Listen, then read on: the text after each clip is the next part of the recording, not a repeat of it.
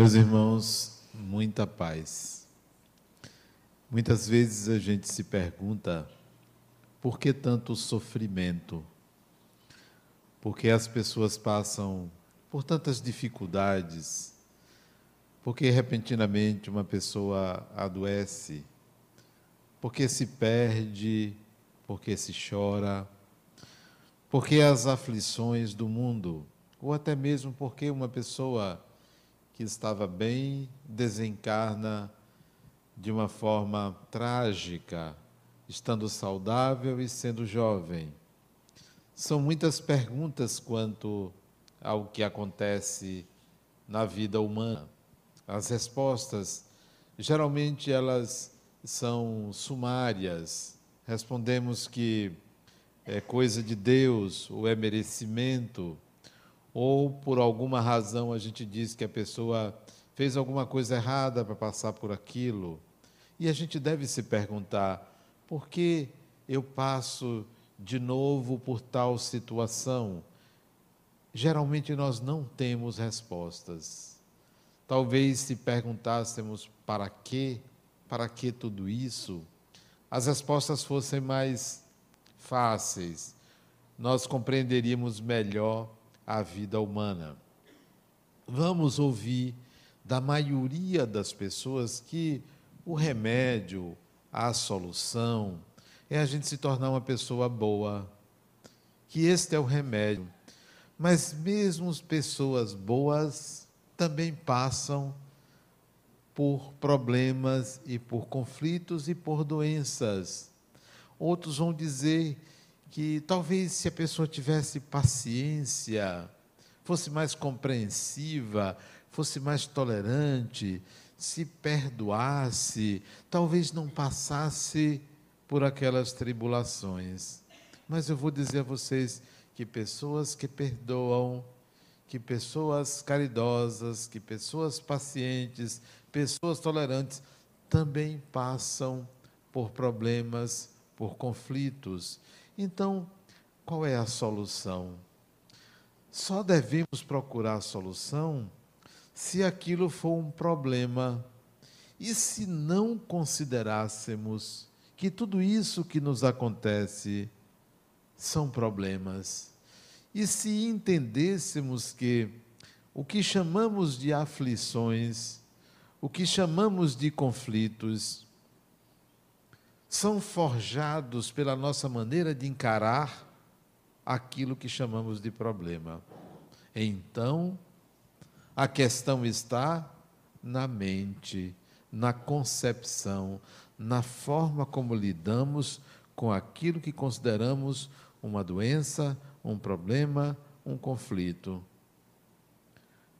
Trata-se, então, de uma mudança psíquica psicológica, trata-se de uma nova visão de realidade, visão de mundo, de um entendimento diferente das coisas, das experiências, da vida. Então, talvez se seguíssemos alguns passos, mudaríamos essa visão de mundo, essa visão de vida. Que mudanças faríamos? O primeiro conselho que eu dou a uma pessoa que encara a vida com problemas, uma pessoa que está desempregada e não consegue emprego, uma pessoa que adoeceu, uma pessoa que está cheia de problemas, o primeiro conselho que eu dou é: entre em crise. A primeira coisa que você deve fazer é entrar em crise. Mas você vai dizer, mas eu já estou. Não está, não, ainda não, porque isto não é crise. Você está maquiando algo mais profundo. Se você está chamando de problema, o fato de você não poder pagar uma conta, você não entrou em crise. Você precisa entrar em crise. Então, o primeiro conselho que eu dou a vocês, ao invés de vir aqui para sair em paz, entre em crise. A crise é assim. Eu não estou satisfeito ou satisfeita comigo como eu sou. Essa é a crise. A crise é insatisfação consigo mesmo, não é uma insatisfação com o mundo, uma insatisfação consigo, mas é uma insatisfação que não é de ordem moral, é uma insatisfação de ordem da inabilidade. Eu estou insatisfeito comigo porque eu não tenho habilidade. Eu preciso de habilidades. Então, esta, este é o primeiro conselho. Entre em crise pela ausência de habilidades de entender o mundo, de viver no mundo. Então, se você está passando por uma perda, entre em crise, porque quem não entende que a vida é constituída de perdas e ganhos, precisa entrar em crise, porque está maquiando a realidade. Ora, se eu não, se eu tinha e não tenho porque perdi, é porque não me pertencia, porque só me pertence o que eu posso dar ou perder. Quando eu entendo isso, eu saio da crise. Entra em crise porque você não entende como é que a vida funciona. Você ainda está tentando maquiar a realidade, fugindo dela, buscando uma forma mágica de resolver uma questão que é apenas de entendimento, de compreensão, de mudança de paradigma psíquico. Então, o primeiro conselho, entre em crise. Se alguém lhe perguntar, você está bem? Não estou, eu estou em crise. Se alguém dizer bom dia, não, meu dia é um dia de crise. Boa noite, não tem nada de noite boa, eu estou em crise. Entre em crise. Primeiro conselho. Ora, como é que você vai num centro espírita e alguém diz para você sair daqui em crise? Aqui é assim. Em segundo lugar, para mudar o modo como sua mente funciona, entenda que você é espírito. E não é simples se perceber espírito. A maioria de nós olha e pensa assim: será que existe? Será que não existe? Você está brincando, porque isso não é uma questão de existência ou de crença. É preciso que você se enxergue um espírito. Eu sou um espírito. O Espiritismo vem para lhe ensinar que é isto que você deve buscar depois da crise, da crise de eu não tenho habilidades, eu preciso conquistar habilidades, entre nesta ideia, eu sou um espírito. E se é um espírito, é imortal. Se é imortal, vive também na dimensão espiritual se vive também na dimensão espiritual, reencarna. Tudo isso é consequência. Não se preocupe se a pessoa ou outra pessoa não acredita. Deixe o outro com sua descrença e deseje aquelas pessoas que são descrentes o mesmo que você fez para você. Deseje que a pessoa entre em crise. Então, se alguém diz assim, olha, meu amigo, eu não, eu não, eu não concordo com esse negócio de espírito, entre em crise, para não dizer morra, entre em crise. Faça isso. Entre em crise. Eu desejo para você uma crise.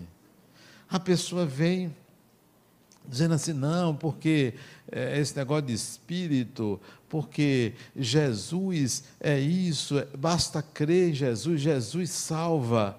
Adenal, o que é que você diz? Entra em crise, falando, você não está em crise. Você ainda está naquela superfície de quem vê as coisas de uma forma mágica. O outro chega para mim e diz, Adenal, eu tenho um hábito de ser pessimista. As pessoas não veem tudo bonito tal. Eu só vejo as coisas eh, pessimistas porque eu sou realista. Ele disse: Pois interessante, eu nem sou pessimista, nem sou otimista, porque eu acho que pessimismo e otimismo é apenas um viés. Sim, mas se você não é pessimista e nem é otimista. Você é o quê? Não sei, mas eu não sou essas duas coisas, porque isto é engodo, é engano você pensar de uma única maneira. Tanto faz, é a mesma coisa ser otimista e pessimista, são iguais. Tanto é igual quem acredita em Deus e quem não acredita em Deus, são iguais, porque a questão não é de crença, é de sentir.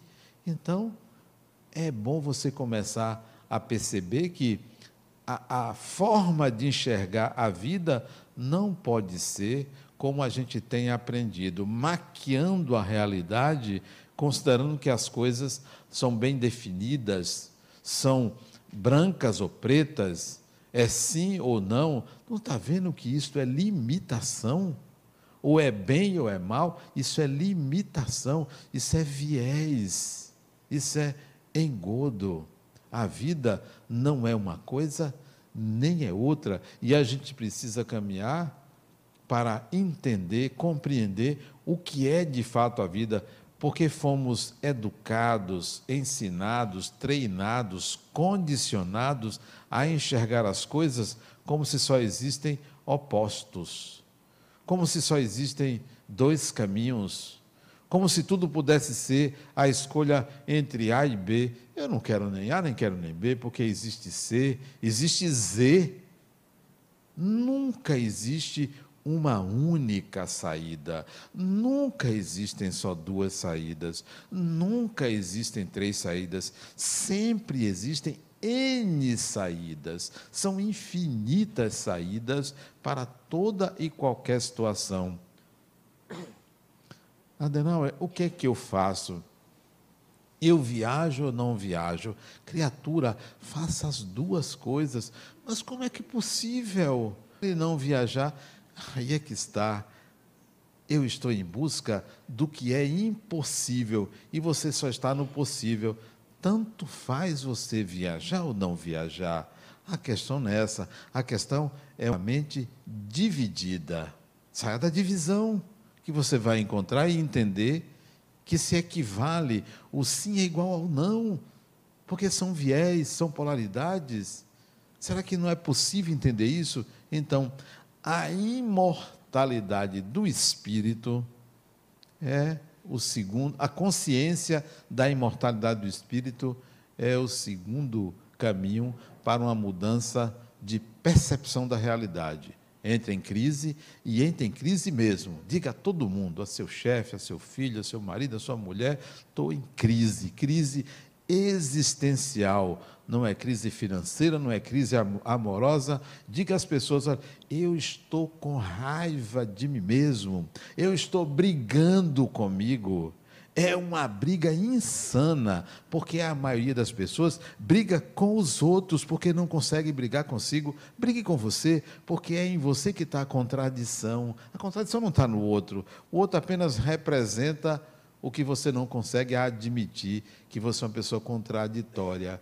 Então, diga a todo mundo: olha, eu estou em crise, eu estou brigando comigo mesmo, eu estou com raiva de mim, eu não estou me reconhecendo. Que ótimo quando isso acontece. Mas sabe por que você evita isso? Porque você tem medo, medo de ficar doido. Já é, né? Medo de ficar doido. Quem tem medo de ficar doido já é. Não entende que a loucura é algo que transcende aquilo que chamamos normalidade e a gente não deve ter medo disso. Então, consciência da imortalidade. Terceiro passo, tudo isso para você fazer um processo de autotransformação, um processo de desenvolvimento da personalidade para viver no mundo de forma leve, para viver no mundo de cabeça fria, não no sentido de frieza, mas de cabeça gelada, tranquilo. Ó, o mundo está se acabando, mas eu não estou me acabando. O mundo está um caos, mas eu não estou, porque eu trabalho para minorar esse caos. Então, tudo isso, esses passos servem para isso. Terceiro, a outra chega para mim e diz: Adenauer, eu não aguento minha mãe. Não aguento. Eu vou na casa dela, é uma lamentação, é uma crítica constante, nada tá bom para ela, e ela tem vários filhos, a gente vai lá e, e, visita e leva presente, ela sempre tem uma crítica mordaz aos filhos. É uma mulher infeliz. Eu não sei como é que meu pai aguenta. E eu digo, eu sei o que é isto. Sabe o que é isto? É porque você não enxerga. Como é o nome de sua mãe? Ela disse, Dona Erundina. Eu só tinha ouvido esse nome uma vez, né? Dona Erundina. Eu disse, pois é. Você não enxerga Dona Erundina. Como eu não enxergo? Eu tenho 46 anos, eu enxergo minha mãe. Eu não estou falando da sua mãe. Eu estou falando de Erundina. Você não enxerga Erundina, você só enxerga a mãe. Um dia a gente tem que sair do lugar de enxergar papéis e perceber pessoas. Mas a gente enxerga papéis. É minha mãe, é meu pai, é meu filho, é meu irmão, é meu avô, minha avó. São papéis. Que tal enxergar a pessoa? Mas é difícil. Nós nos acostumamos a nos relacionar com os papéis. Deixe de se relacionar com sua mãe dissolva esta imagem ou esta imago parental para enxergar a pessoa a essa altura da sua vida, você com essa idade, olhando para uma mulher de 78 anos e ainda enxergando a mãe, por que você não enxerga uma pessoa, um ser humano, um ser humano que está ali? Mas você está cobrando. O que é que tem ela ser ranzinza? É ela. Mas você quer que sua mãe seja perfeita, maravilhosa, linda, chegue ali sorrindo. Sabe lá a história dela? A história desta pessoa? Você só enxerga a mãe. Então, terceiro conselho: vamos dissolver as imagens parentais, enxergar os nossos pais, enxergar os nossos familiares como pessoas e não como funções, eternas funções, isso alivia. Porque você chega na casa de um familiar, até com quem você convive, e tenta olhar quem é esse espírito mesmo, que ocupou a função de pai, de mãe, de marido, de mulher. Começa a enxergar a pessoa por detrás da função, do cargo.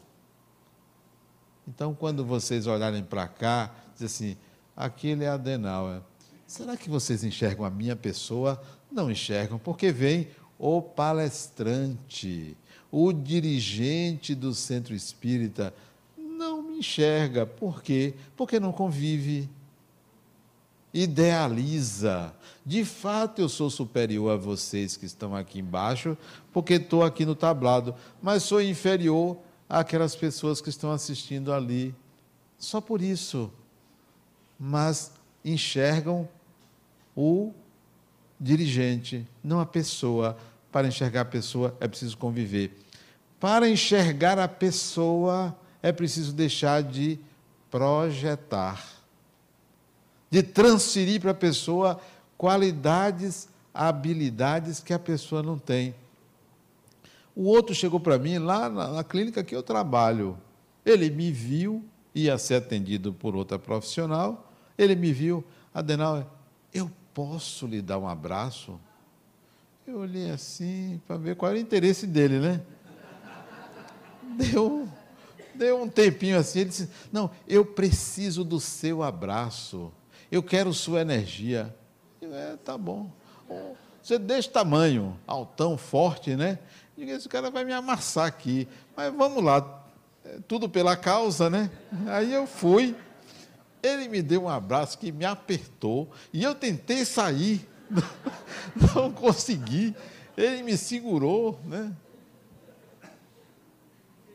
Aí, depois de uns segundos assim, ele disse: Rapaz, eu vou sair daqui hoje muito melhor. O que é isso? Projeção. Eu ganhei muito mais a energia dele do que passei para ele. Eu até desejei que passasse, mas a massa muscular dele era muito maior.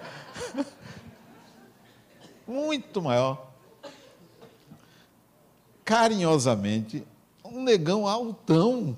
A palavra negão aí é carinhosamente, não é com discriminação nenhuma. Fortando que eu vou receber. Projeção pura. Né? A gente achar que o outro vai fazer isso, fazer aquilo. É a nossa mente receptiva tentando modificar a vibração interior. Então, vamos tirar as projeções. Alguém diz assim: Adenauer, eu pensei que ele era o homem da minha vida. Como assim, criatura? O homem da sua vida está dentro de você. Como a mulher da minha vida está dentro de mim. Não projete isso para fora, porque isto significa anular o outro, enquadrar, enquadrar o outro, exigir do outro algo que o outro não é, não tem para dar, não poderá dar, não poderá corresponder. Então vamos dissolver essas projeções. Porque enquanto estivermos projetando nas pessoas ideais, nós não vamos conviver com o outro, vamos conviver com projeções. A outra casada há 39 anos. 39 anos. É muito tempo. Não, não, desculpe, 29 anos. 29 ou 39? 29. 29, 29. Acho que foi 29 anos. Separou-se. E me procura. Denal, me separei, estou triste, tal, tal, tal. Disse, me conte aí sua história. Ela contou a história. Eu disse, criatura, você não se casou. Mas como eu fiquei 29 anos casada com aquele homem, amava aquele homem. Você não se casou com ele, você se casou com o ideal que você projetou, porque ele não era nada disso, nunca foi.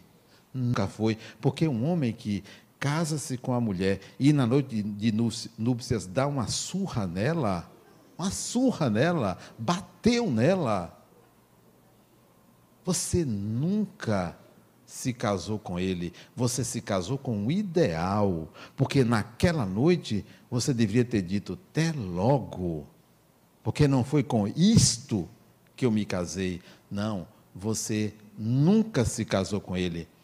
Nós projetamos nos outros ideais e queremos que os outros correspondam a esses ideais. Queremos a princesa mas é uma sapa.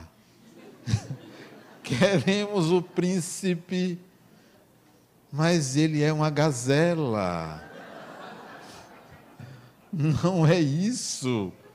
Devemos dissolver essas imagens, dissolver essas, essas projeções, essas transferências. Não, o outro é só um ser humano um ser humano. Porque se você chegar muito perto, de perto, ninguém é normal. Ninguém. Chegou muito perto. Igual uma vez, acho que minha esposa que me falou, Rosângela que me disse, que o pai dela falava que eh, depois de certo tempo a visita fede, alguma coisa assim, né? Não dá para você conviver muito tempo, porque você começa a ver a sombra do outro, a sombra do outro. E, e quem vê a sombra do outro e não aceita a sombra do outro, rejeita. É preciso ter intestino para aceitar a sombra do outro. Eu acho que os casamentos deveriam ser assim. Vem cá, como é que vai seu fígado? Isto é, como é que você age na raiva? Como é seu intestino? Isto é, como é que você está seu humor constantemente? Não, os casamentos são casamentos idealizados, todo mundo é maravilhoso, bonito, ela se maqueia, ele também, e é uma festa, é, juras de amor para lá e para cá. Depois o negócio vai, você vai começando a entrar em contato com a pessoa. E esse contato a gente pode se decepcionar. Para que você não se decepcione com ninguém, não projete, não exija. Saiba que é um ser humano a melhor pessoa do mundo é também a pior pessoa do mundo. A pessoa mais bonita do mundo é também a pessoa mais feia do mundo. A outra disse para mim, Adenal, mas eu conheço pessoas que tem uma beleza interior muito grande. Não existe isso, beleza interior. Beleza é uma coisa estética. Beleza é estética. Ou você sente ou você não sente. Não tem negócio que está por de dentro, não. De dentro só tem carne, sangue. Não tem outra coisa. Ah, não, mas é uma pessoa bonita, assim, as virtudes. A beleza não está na virtude. A beleza é um senso estético. Então, não vamos falar de beleza exterior e beleza interior. Vamos falar de habilidades interiores e beleza como algo que transcende a característica é, é, abstrata, é algo que acontece, é algo que é, é sentida. Bom, deixe de projetar o terceiro conselho, para que você saiba que um processo de autotransformação, um processo de evolução, quer ser uma pessoa melhor, começa a fazer isso. Ao invés de pensar que ser uma pessoa melhor é ser uma pessoa educada, somente educado. Ser educado é obrigação, não é vantagem nenhuma para a evolução, é obrigação, é ponto de partida. A gente podia chegar aqui e falar: olha, tenham paciência, perdoem, tolerem, é, façam caridade. Eu considero isso básico. Eu acho que aqui todo mundo é assim, todo mundo é boa pessoa. Aqui, boa pessoa, são pacientes, são tolerantes, fazem caridade. Tá, isso é básico. Isso não é nenhuma coisa excepcional. Queiram mais. Vamos além disso que já foi pedido há milhares de anos na evolução. Se hoje você é uma pessoa que ainda não é capaz de perdoar, meus pêsames. Está atrasada. Ou está atrasado. Vamos adiante. Vamos conquistar outras habilidades. Então, dissolva as projeções. Dissolva as imagens parentais. Deixe de transferir responsabilidades para os outros. Quatro. É quatro? Ou cinco, sei lá. Não, não vou numerar, não, porque não vou me perder. Integrar habilidades significa também você olhar para o outro e também enxergar um espírito. Às vezes eu me pergunto quando eu olho para certas pessoas, olho para a pessoa, não para o corpo, e pergunto assim: e se essa pessoa, ao invés de ser homem, fosse uma mulher?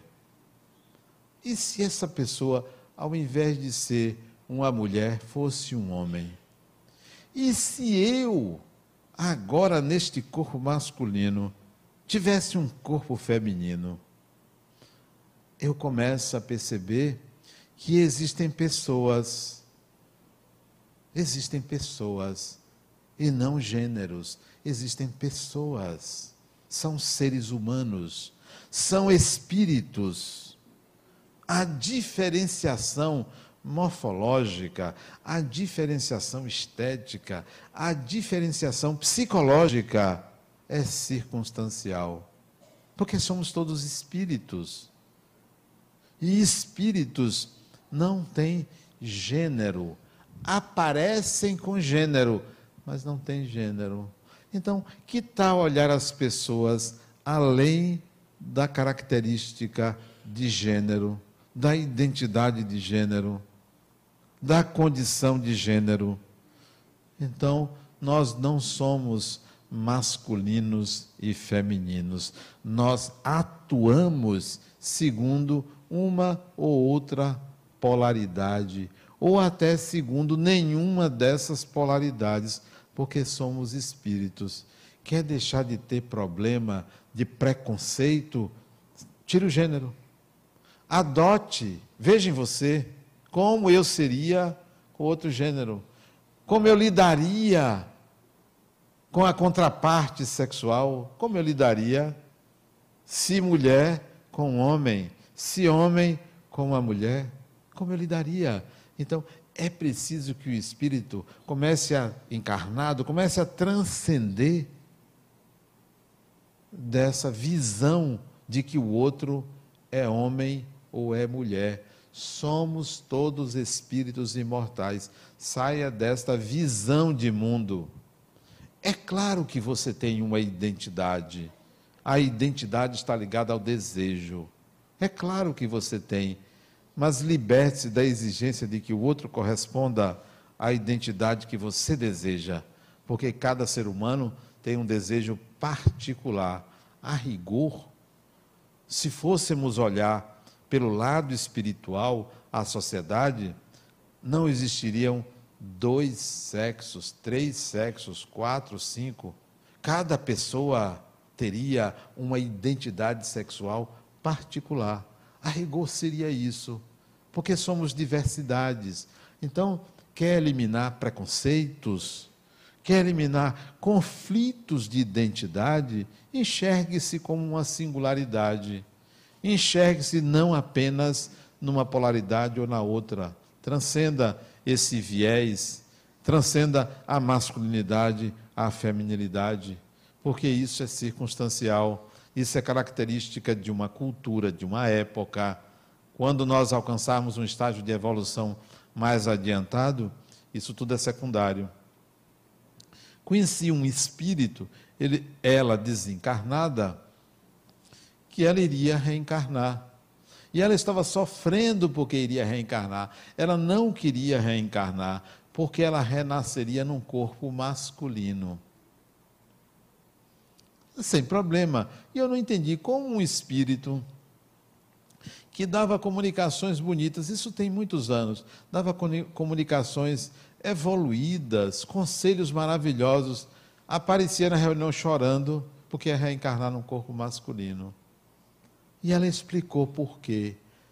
Um grande amor iria reencarnar também num corpo masculino. E ela sentia a aprovação que ela iria passar, porque iria se apaixonar por ele.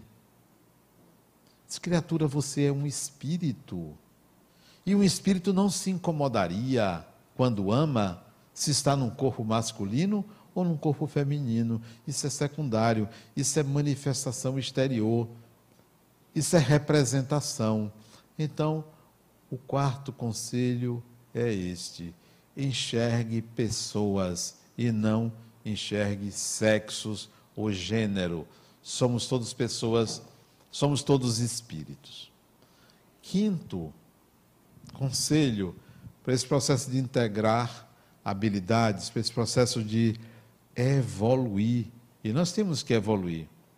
Identifique na sua vida o que lhe incomoda, a começar pelas pessoas que me incomodam. Quais são as pessoas que me incomodam? Mesmo que seja uma antipatia gratuita, preocupe-se com isso. Eu hoje passei num, num, num salão de beleza, na porta, e perguntei se ali cortava cabelo de homem. Porque onde eu corto estava muito caro, eu queria cortar mais barato. E perguntei. Aí tinham duas mulheres. Ela disse, não, a gente corta aqui. Eu perguntei, quem corta? Ela disse, ah, sou eu que corto. Quanto é?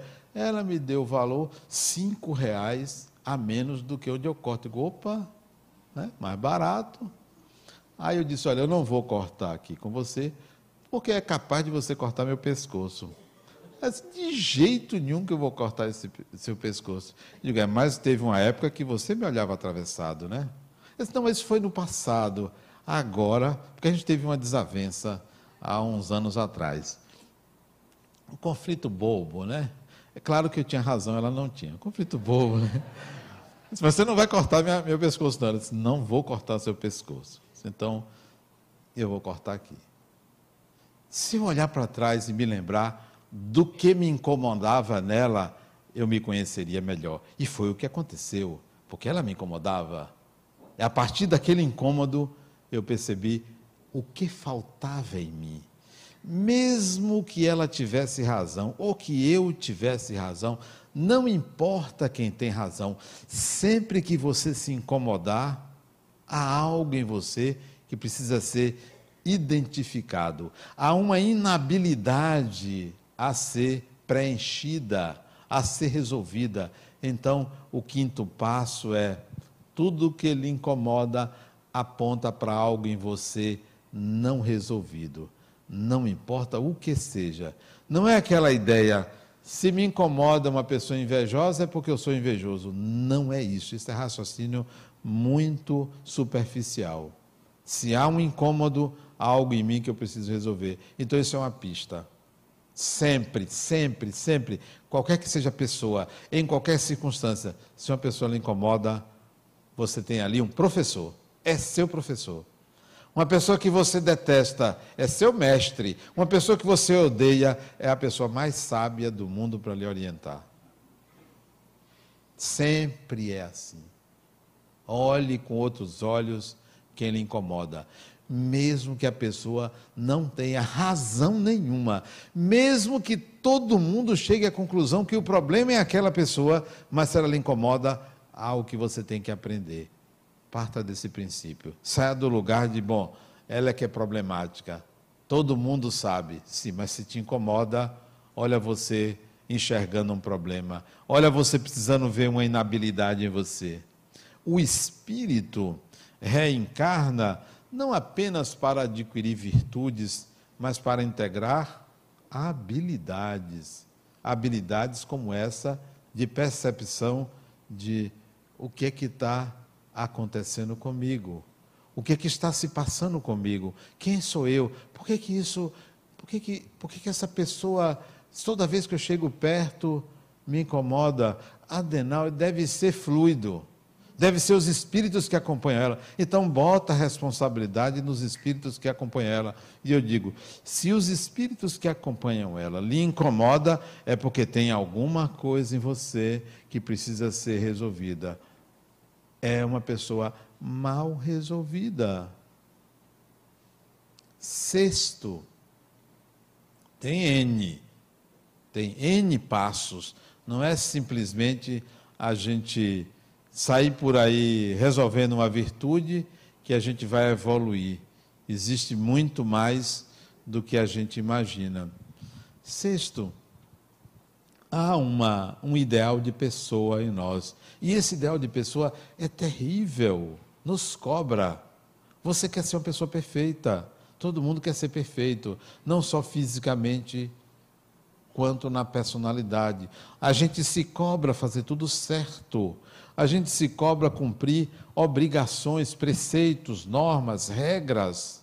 A gente se cobra seguir uma moral. A gente se cobra ser uma pessoa ética. A gente se cobra muito. E quando a gente não consegue, vem a culpa. Vem a culpa. Terrível a culpa. É pior do que câncer, é pior do que HIV é pior do que qualquer doença, é o sentimento de culpa. Cuidado com o sentimento de culpa. É ele que atrai sofrimento. Por que há um, um sentimento de culpa? Porque há uma ideia de culpa?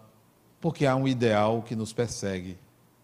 Porque há uma norma que está acima do humano e que a gente acha que transgrediu essa norma. Que tal pegar essa norma e botar ela um pouco mais no nível humano. Não, eu não sou perfeito e não acho que devamos ser perfeito. Eu prefiro ser humano. Antes de me sentir perfeito, eu quero me sentir humano. Então, qualquer deslize, qualquer equívoco, qualquer erro, qualquer atitude, até voluntariamente relacionada ao mal, eu devo considerar que advém da minha ignorância e não do fato de eu ser uma pessoa má e não ser perfeito. Eu sou uma pessoa ignorante. É a minha ignorância que me leva a agir assim. Então, a partir de agora, quando eu errar, ao invés de me sentir culpado, eu vou me sentir responsável pela busca de integrar uma habilidade que não me permita mais agir daquela forma, porque se eu ajo daquela forma, eu sou ignorante. E mesmo que eu saiba que aquilo é errado, a ignorância não é a consciência de saber do erro. A ignorância é ainda agir naquilo que você considera o erro. A ignorância é essa. A ignorância não é a falta de informação. Não é a informação que leva a retirar a ignorância, é o ato, é o fazer, é o viver que tira a ignorância. Então, eu vou me sentir responsável pelos meus atos e não culpado. Pode ser, vocês podem até pensar, mas isso é mera semântica, é um jogo de palavras. Mas as palavras, elas correspondem a ideias. A palavra culpa corresponde à ideia de eu preciso de um sacrifício para corrigir o erro que cometi, eu preciso de uma punição para resolver o erro que cometi. A palavra culpa está associada a sofrimento e punição. A palavra responsabilidade está associada eu vou resolver a inadequação que eu cometi. A diferença está no raciocínio, no entendimento, porque responsabilidade é uma atitude adulta, é uma atitude madura. O sentimento de culpa é um estado imaturo, é um pensamento infantil, é a criança que foi expulsa do paraíso e acha que errou. Ora, como assim expulso do paraíso? Eu não tinha o direito a isso? Você não tem o direito a errar? Se uma religião não sabe conviver com o mínimo erro de uma pessoa, ela não liberta, ela oprime. O nosso julgamento moral não pode excluir a ninguém, não pode eliminar a ninguém. Então, esse passo é não se culpe, nem culpe a ninguém. Fez, está feito, não faça mais. Se alguém vier lhe confessar um erro, não julgue moralmente a pessoa. Diga, fulano, você não fez isso? Faça mais não. Não, não lhe trouxe sofrimento. Ao invés de você se culpar pelo que você fez, tente corrigir. Tente fazer diferente. Faça de outra forma. Ah, mas eu não vou pagar nada. Deus não é banqueiro. Você tem que pagar banqueiro, a agiota. E tem gente que transforma Deus em agiota, porque faz uma besteirinha, olha o pagamento enorme. Isso é coisa de agiota. Né? Antigamente você se confessava uma mentirinha boba. Dez Ave Maria, não sei quanto Pai Nosso, isso é agiotagem. Né? Você vai pagar de uma forma quintuplicada por nada. Não, Deus não é banqueiro nem é agiota. Não pense assim. Errou, não faça mais. Ah, então eu vou fazer o bem para anular o mal. Não funciona assim. Não é um bem que resolve um mal. O mal se resolve com a integração de uma habilidade para não mais fazer aquilo. Faça o bem. Fazer o bem integra outras habilidades. Mas é preciso que você enxergue aquilo que você considera mal e veja o que lhe falta aprender para fazer diferente. Então, não se sinta culpado. Sétimo, sétimo, tem uma palavra maldita que a gente usa e que a gente é, agride essa palavra e que eu gosto dessa palavra. Veja que paradoxo. Eu gosto dessa palavra. É uma palavra importantíssima para você e você renega ela. Você fala mal dela. A palavra se chama ego. Ego é uma coisa fantástica. Ego, o seu ego. Sabe o que é, é seu ego? Seu ego é a representação melhor de você. E você diz, como muita gente diz, ah, isso é uma questão de ego, é muito ego, porque transforma a palavra em algo pejorativo, porque ela é o início da palavra egoísmo. Ismo quer dizer algo que se transformou numa filosofia, num modo, egoísmo. Mas a palavra ego significa você, ego significa eu. O que é que você está fazendo com o seu ego? Trate ele bem, não trate ele mal. Não trate seu ego mal, porque seu ego é a sua carteira de identidade. É a representação máxima do espírito, é o ego. É o ego que deve evoluir. É o ego que deve integrar habilidades para que o espírito possa trazê-las para si. Então, é importante que você não só valorize seu ego, como torne hábil, capaz, não só de informações, mas de atitudes, de habilidades no mundo. Então, não fale mal do ego, não. Fale não. Ego é a mesma coisa que eu. O eu é o ego. Se assemelham, são palavras semelhantes. A cultura as religiões e certas filosofias maldisseram do ego. Maldisseram? Mal de. Mal o quê? Mal de. Não sei a palavra aí. Falaram mal né? do ego. O seu ego é a melhor representação de você. Trate ele bem. Coloque ele na sociedade para mostrar a luz que o seu ego tem. Nós devemos iluminar, não é a alma, o mundo interior, a gente tem que iluminar externamente, sai de dentro para fora.